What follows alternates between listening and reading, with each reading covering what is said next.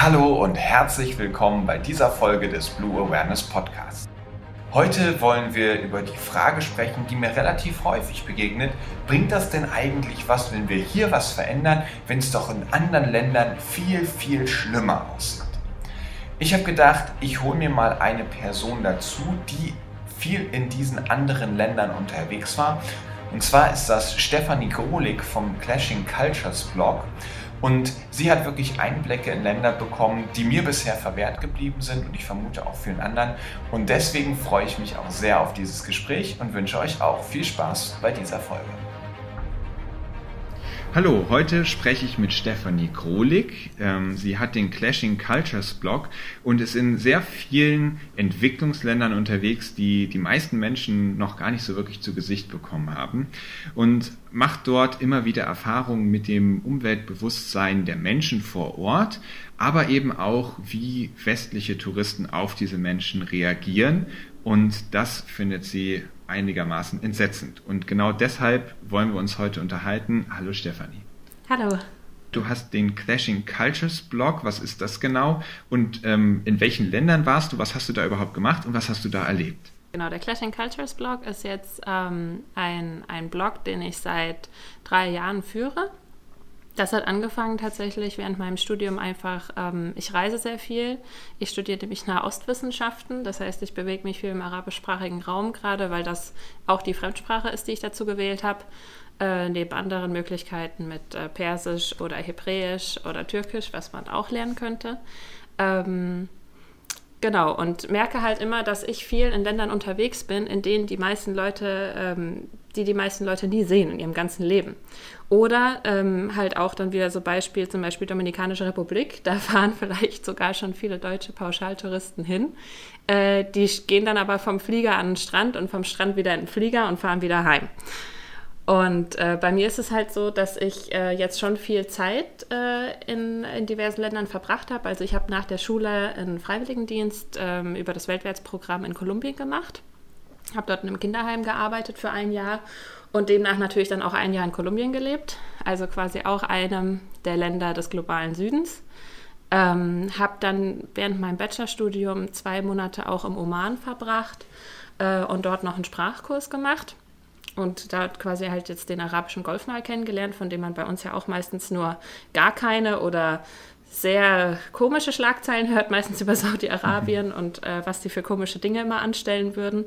Ähm, was ja zum Teil wohl auch stimmt, aber halt auch nicht alles ist, was dort passiert. Ähm, und war jetzt gerade im Auslandssemester in Jordanien. Genau. Und habe deswegen, sagen wir mal, da viele Erfahrungen gesammelt und viele Menschen kennengelernt äh, auf meinem Weg ähm, die die meisten Leute halt nie persönlich kennenlernen würden. Und das ähm, hat mir halt viele Einsichten eröffnet ähm, und viele Austausche einfach, ähm, ja, die mein Leben sehr verändert haben, auch meine Persönlichkeit verändert haben, definitiv. Genau. Cool, cool. Und magst du vielleicht einmal kurz skizzieren, wie diese, wie, wie leben die Menschen denn in, in diesen Ländern? Ist es sehr unterschiedlich? Wie, wie ist so das, das Bewusstsein der Menschen da auch? Wie leben die mit der Umwelt? Also ich würde jetzt ähm, konkret mich mal auf Jordanien beziehen, weil ich einfach da gerade erst zurückgekommen bin und die Erinnerungen sind dort halt einfach noch ganz frisch im Gedächtnis.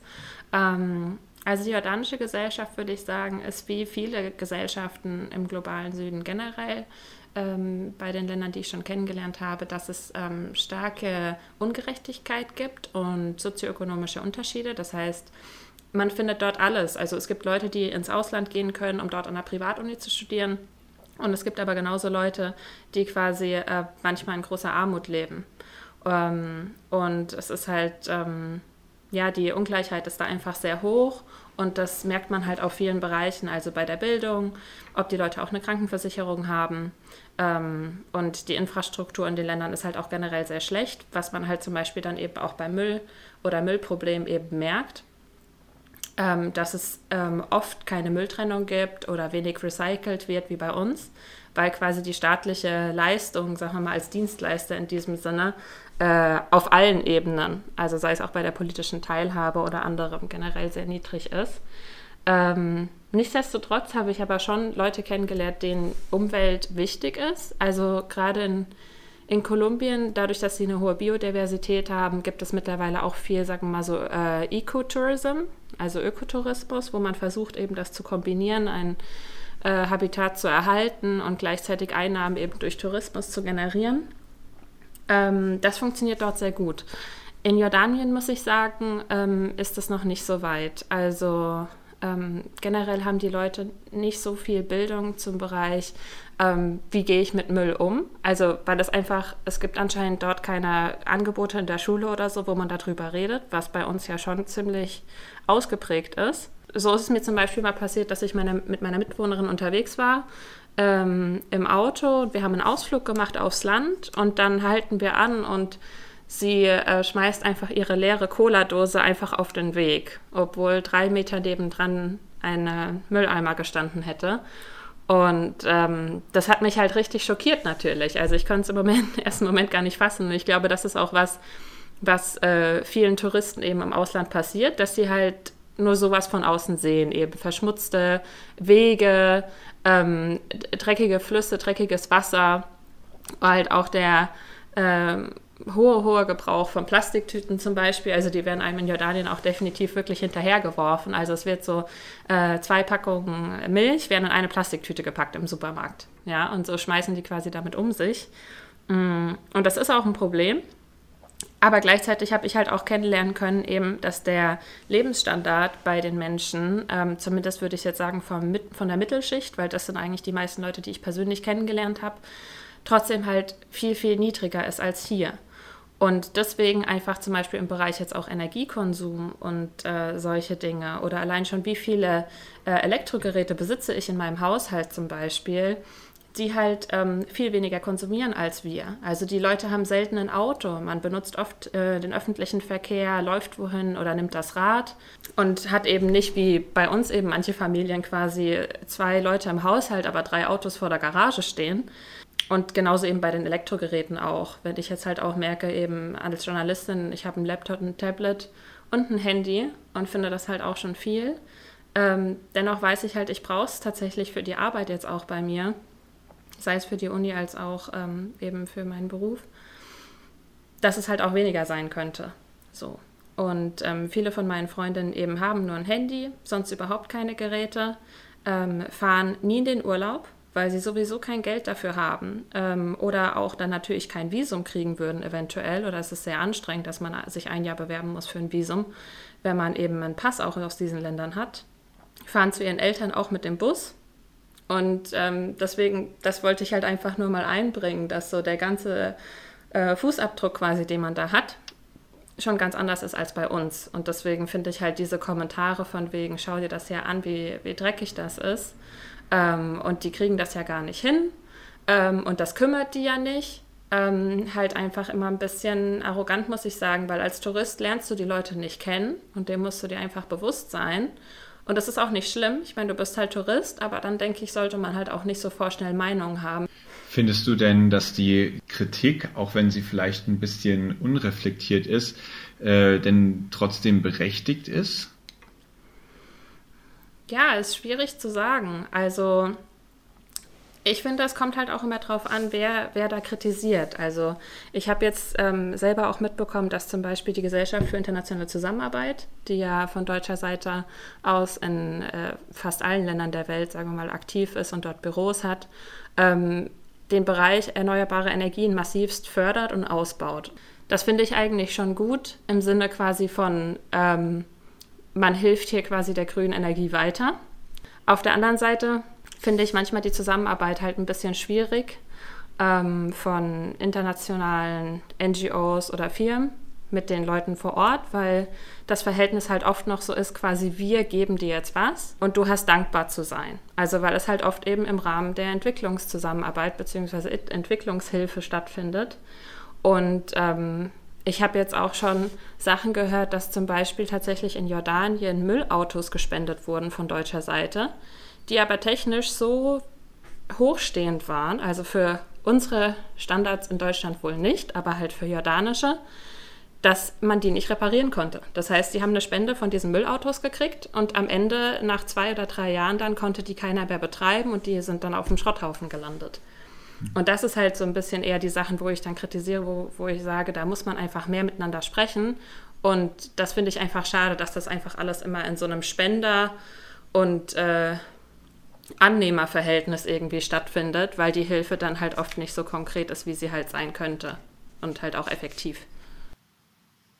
Okay, das heißt, ein Weg, der nicht toll ist, ist einfach als ähm, westlicher Mensch mit dem Finger auf ähm, Entwicklungsländer und die Menschen, die dort leben, zeigen und sagen, Mensch, ihr macht das ja richtig schlecht, ohne sich wirklich mit diesen Menschen auseinandergesetzt zu haben. Mhm. Und ein weiterer Weg, der nicht so toll ist, ist Entwicklungshilfe, die nicht wirklich durchdacht ist und den Menschen dann irgendwie, sage ich mal, aktionistisch irgendwas gibt, mit dem die aber gar nicht so richtig was langfristig anfangen können. Was würdest du denn vorschlagen? Wie ist dein Weg, mit solchen Situationen umzugehen? Zum Beispiel ganz konkret, als die Freundin von dir die Cola-Dose aus dem Fenster geschmissen hat. Wie reagierst du da und wie kannst du da vielleicht sogar für ein Umdenken sorgen? Ich habe das gesehen und für mich war natürlich auch ganz klar, das ist halt überhaupt nicht in Ordnung. Also selbst wenn der Mülleimer nicht da gewesen wäre, hätte ich die Cola-Dose natürlich eingesteckt und dann entsorgt, wo man sie eben nächstmöglich entsorgen kann. Das heißt, ich bin direkt aus dem Auto ausgestiegen, habe sie eingesammelt, weggeworfen, habe danach dann auch direkt zu meiner Mitbewohnerin eben gesagt, du weißt schon, dass das gar nicht geht, ne? Also wie kannst du denn A so faul sein, nicht mal aussteigen zu wollen und B, weißt du schon, dass du dir damit eigentlich selber wehtust. Also ich habe irgendwie, ich war halt gleich ganz in Rage und ich habe halt so gemeint, selbst wenn du quasi mit Umweltschutz nichts anfangen kannst, kann ich dir sagen, dass es eigentlich um die Zukunft deiner Kinder geht. Hier, ja, wenn du den Boden jetzt damit verschmutzt, was du hier rauswirfst, dass es gar nicht darum geht, hier auf die Umwelt aufzupassen, sondern du passt eigentlich auf deine Lebensgrundlage auf. Und ähm, dann hat sie mich natürlich erstmal ganz verwirrt angeguckt und ich frage mich, ob so eine Ansage da natürlich auch ein komplettes Denken umstimmen kann. Sicher nicht. Aber ich denke nur, das ist bei mir halt auch genauso, wenn ich Ungerechtigkeit in anderer Form sehe. Ich denke, es ist schon mal als Einzelner das, der wichtigste Schritt, die Leute darauf anzusprechen und schon mal klarzumachen, das ist nicht okay, was du machst. Ja, bitte denk mal drüber nach, was du damit äh, beeinflusst und dann halt darauf zu hoffen, dass vielleicht denen das 15 Mal gesagt wird und sie sich dann vielleicht wirklich mal Gedanken machen, ob das jetzt ein Thema ist oder nicht. Ja, also zumindest schon mal diesen Gedanken loswerden und vielleicht bei jemandem, der sich da bisher überhaupt noch gar kein Bewusstsein hatte, äh, dass es keine gute Idee ist, mal darauf hinzuweisen und selbst wenn die Person nicht sofort sagt, oh ja, du hast recht, ich stelle mein Leben jetzt um, äh, zumindest schon mal damit in Berührung gekommen ist, dass es echt Leute gibt, die finden es nicht cool und es gibt auch einen anderen Weg. Ne? Das, das ähm, macht auf jeden Fall macht auf jeden Fall Sinn. Und wenn wir jetzt mal in die andere Richtung denken, ähm, was ich nämlich in der Zusammenhang immer ganz spannend finde, ist, es ist ja unfassbar leicht, auf, mit dem Finger auf andere zu zeigen, aber dann zeigen ja auch immer drei Finger auf dich. Mhm. Und gerade wenn wir jetzt von Deutschland aus die, die großen Umweltverschmutzer, nenne ich es mal, ähm, betrachten, zum Beispiel China, ähm, bei denen ja, wenn wir jetzt zum Beispiel darauf schauen, wie viel Plastik landet denn wirklich in den Meeren, ist äh, China total der Spitzenreiter und ganz, ganz viel Plastikmüll gelangt bei denen ins Meer.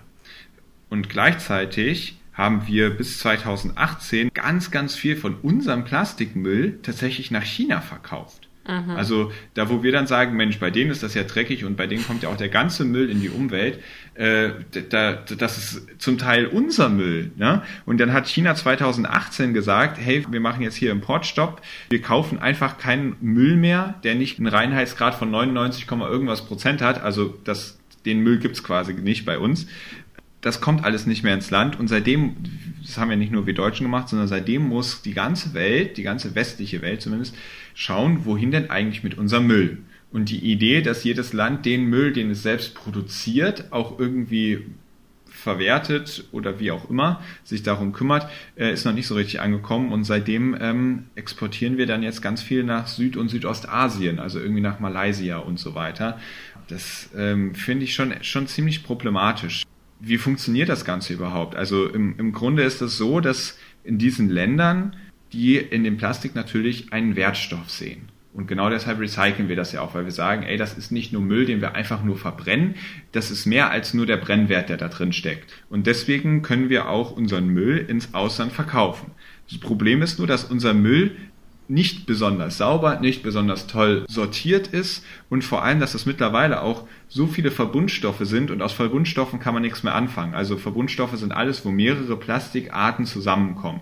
Das heißt, den ganzen Müll, den wir verkaufen, sage ich mal als Gesamtpaket gelber Sack, der kommt dann da an und dann stellen die auf einmal fest, ah, okay, davon können wir jetzt aber nur einen kleinen Teil, zum Beispiel die PET-Flaschen, wirklich gut ähm, recyceln. Und alles andere kommt dann unter sehr fragwürdigen Bedingungen, wird es dann irgendwie in diesen Ländern verwertet. Entweder verbrannt, meistens ohne tolle Filter, oder aber es ähm, kommt auf Mülldeponien und die sind manchmal eben auch nicht besonders gut angelegt. Das heißt, irgendwie das nächste Unwetter oder das nächste Hochwasser oder sowas kann sogar dafür sorgen, dass dann so eine Mülldeponie dann eben mal ins Meer gespült wird. Mhm. Und so passiert es dann auch, dass unser Müll genau in diesen Ländern wirklich ins Meer gelangt. Das ist auch so ein Punkt, wo ich finde, da müssen wir ganz, ganz, ganz vorsichtig sein, wenn wir auf, auf diese Länder zeigen und, sage ich mal, pauschal alle Menschen verurteilen, die dort scheinbar ja solche, solche Umweltverschmutzer sind.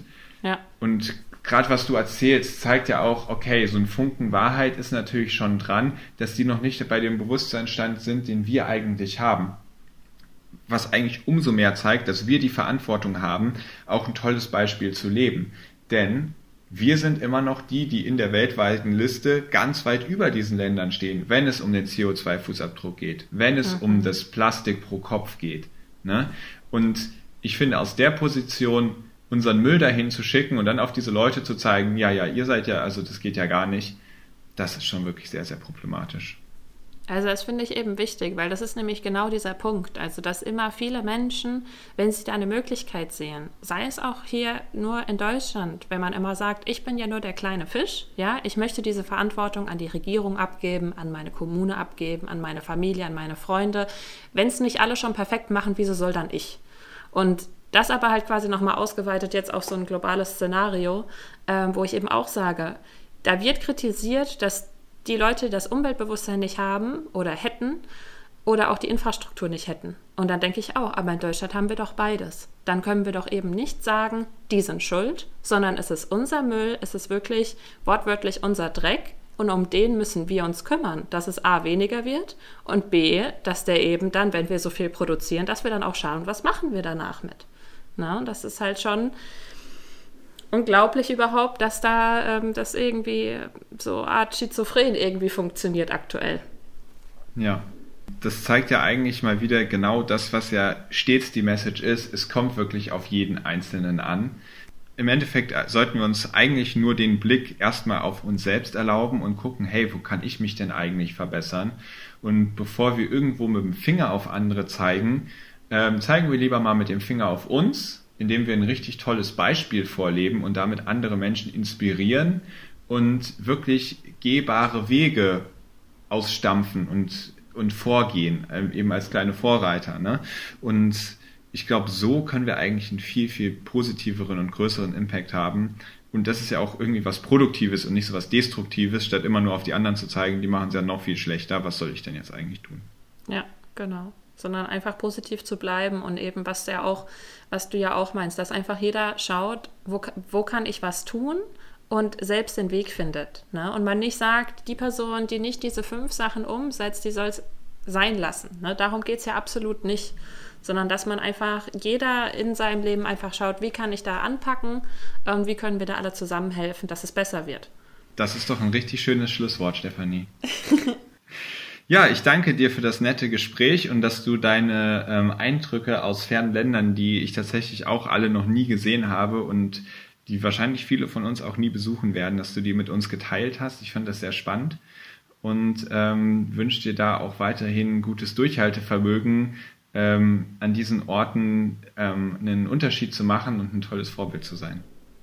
Vielen Dank. Ja, dir genauso. Du hast ja auch deine Missionsarbeit vor dir. genau. Dankeschön. Von Stefanie habe ich gelernt, dass es tatsächlich stimmt. In vielen Entwicklungsländern ist das Bewusstsein der Menschen noch ein ganz anderes und auch der Umgang mit der Natur. Aber gleichzeitig wird eines klar. Dort mit dem Finger drauf zeigen und sagen, wir müssen hier ja nichts mehr machen, weil dort läuft es ja noch viel schlechter, wird mit 100%iger Wahrscheinlichkeit nicht weiterhelfen.